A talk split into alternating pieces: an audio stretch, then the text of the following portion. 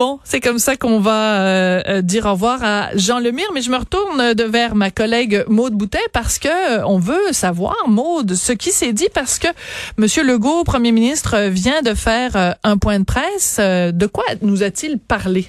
Je te dirais qu'il n'y a pas eu de, de grandes annonces. on n'a pas on n'a pas fracassé des records côté euh, côté annonce. C'était dur à battre euh, avec hier. On a annoncé les restaurants, on ben a annoncé aussi euh, les rassemblements à la maison. Aujourd'hui, c'est un petit peu plus mollo. Ce qui a retenu l'attention au début du point de presse, en fait, François Legault est revenu sur le bilan du jour. Le Québec a franchi quand même le cap des 5000 morts. On est rendu à 5029. C'est une hausse de 45. Et il a souligné qu'il y a 90% des décès qui sont survenus en CHSLD. Encore? C'est quasiment tout le temps. Oui, c'est ça. Donc, ben, 90% en fait de tous les décès, là, des 5000 des 5000 qu'on a. D'accord, ok. 90% ce sont dans les CHSLD. Donc, c'est énorme.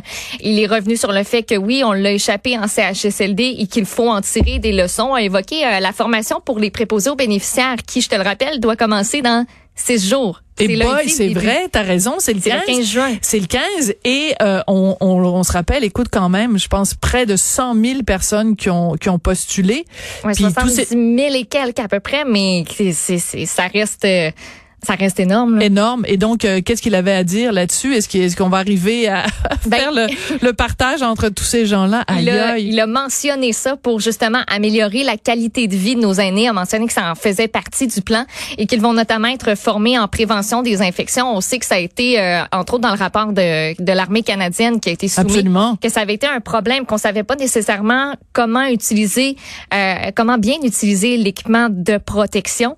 Euh, donc, ça fait partie de la formation qu'ils vont euh, qu'ils vont avoir. Euh, on a aussi parlé comme quoi le fait de l'amélioration du sort des aînés, ben ça passe par de nouvelles infrastructures et oui, ça va coûter cher c'est inévitable. Il dit, mais je pense que les Québécois sont prêts, oui, on à, est prêt payer à payer pour, ça.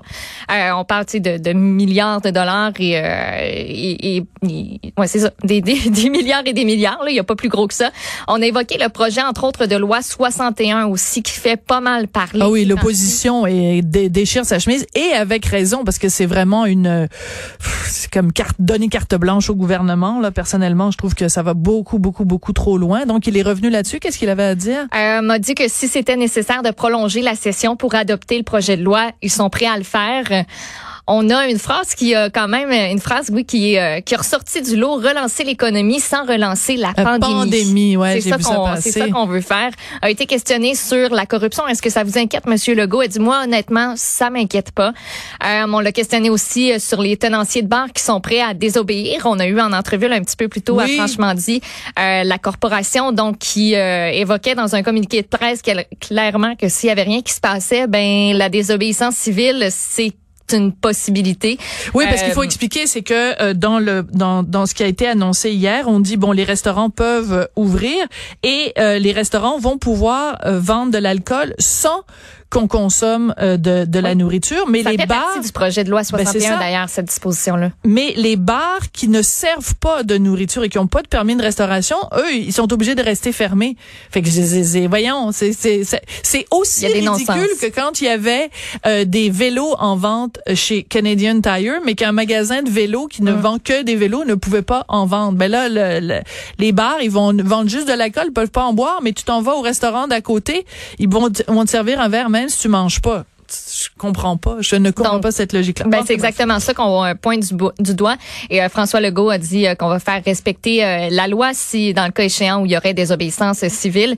Et François Legault aussi, on l'a questionné sur les gens qui croient que les mesures de confinement ont servi à rien, parce qu'il y en a beaucoup qui se disent, ben là, on a bien trop confiné, puis ça a servi à absolument rien. Il dit, nous, on écoute la science. Ces gens-là ont une autre science. On peut rien faire. Donc, c'est ce qui ressort du point de presse là, qui, qui a été euh, encore une fois euh, très long. Mouvementé. Là. Un bon 45, 50 minutes euh, avec les questions. puis à l'instant là aussi, je vous mentionne que c'est à Houston les funérailles de George Floyd. donc cet homme noir qui a été qui a été littéralement, ben on peut dire là, c'était un meurtre par Derek Chauvin du côté du Minnesota. Donc ça se passe présentement. C'est une cérémonie qui est privée, mais dont on peut voir les images par contre. C'est privé, mais retransmis euh, sur toutes les stations de, de la planète. Merci beaucoup, Maude Boutet, pour ce petit euh, bulletin de nouvelles. Ben, pas petit, un moyen, euh, un moyen bulletin.